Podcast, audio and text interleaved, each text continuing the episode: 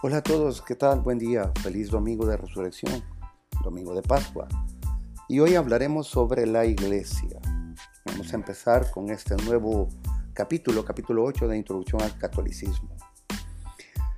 Perderse eh, puede ser una de las experiencias más inquietantes de la vida. Cuando nos perdemos, nos inquietamos por tener que viajar más, y estamos inseguros de cómo volver al territorio que ya conocemos. Cuando menos familiar es la zona, mayor es la confusión. Es una sensación parecida a estar en medio de la niebla. Cuanto mayor es la densidad de la niebla, mayor es la duda de moverse en cualquier dirección. Cualquiera que haya conducido alguna vez por una carretera y de pronto se haya encontrado con un espeso banco de niebla, una ventisca de hielo, sabe lo que esto es podemos experimentar una desorientación familiar en cuanto a la verdad. Las dudas pueden paralizarnos. La mente lucha con preguntas difíciles. ¿Cómo puedo estar seguro de la verdad? ¿Qué sucederá si creo en cosas equivocadas o hago la elección errónea? ¿Cómo puedo reparar los daños que podría resultar de esta elección? Cristo era consciente de los efectos debilitadores de la duda en nuestra vida para asegurarse de que su pueblo siempre se dirigiese por el camino de la verdad, nos dio la iglesia, el Espíritu Santo, que es la base sobre la que descansa el magisterio y el papado, garantiza que la iglesia de Cristo enseña siempre la verdad sobre la fe y la moral. En este octavo episodio, el capítulo, daremos respuesta a las siguientes interrogantes. ¿Qué es la iglesia?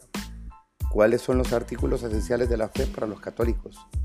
¿Cuál es la relación entre la Santísima Trinidad y la Iglesia? ¿Cuál es la función del magisterio?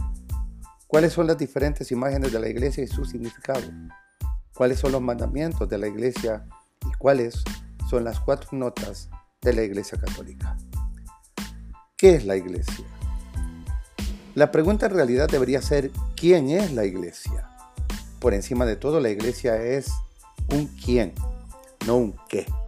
La iglesia es la asamblea de las personas que han sido llamadas y reunidas por Dios para ser su pueblo santo, que alimentadas por el cuerpo de Cristo, se convierten en el cuerpo místico de Cristo mismo.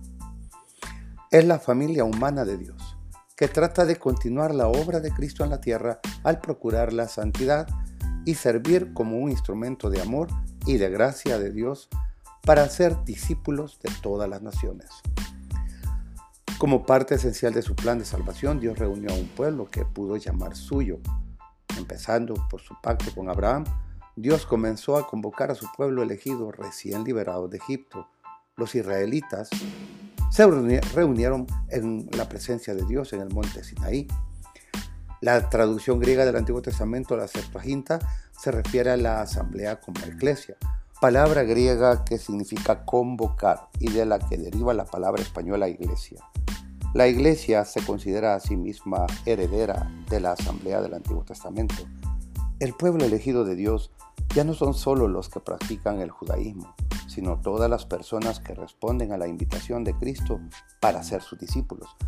La palabra iglesia tiene diversos significados en diversas, diversos contextos. A veces se utiliza para hablar de todos los católicos, la palabra católica significa universal y así la Iglesia Universal está compuesta por todos aquellos que han sido bautizados y profesan fidelidad a Cristo y a la Iglesia Católica. La iglesia local, probablemente hablando, se refiere a los fieles de una diócesis unidos a su obispo, pero iglesia también indica a los fieles de una determinada parroquia o comunidad litúrgica. Así se determinan los diversos modos de hablar de ella. ¿Qué nos dice el Catecismo numeral 752? En el lenguaje cristiano la palabra iglesia designa no solo la asamblea litúrgica, sino también la comunidad local o toda la comunidad universal de los creyentes. Estas tres significaciones son inseparables del hecho. La iglesia es el pueblo de Dios y reúne en el mundo entero a sus hijos. La iglesia de Dios existe en las comunidades locales se realiza como asamblea litúrgica sobre todo eucarística. La iglesia vive de la palabra y del cuerpo de Cristo y de esta manera viene a ser ella misma cuerpo de Cristo. Fin de la cita. Bien, ya hemos introducido algunos términos utilizados para describir lo que es la palabra iglesia y sus miembros. iglesia, por ejemplo, a menudo es conocida como el pueblo de Dios, la iglesia peregrina o el cuerpo místico de Cristo. Bien, me voy a quedar hasta acá.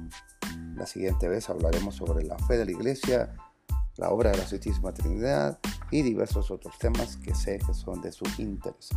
Recuerden que el contenido de un podcast no solamente es la cantidad, sino la densidad del mismo.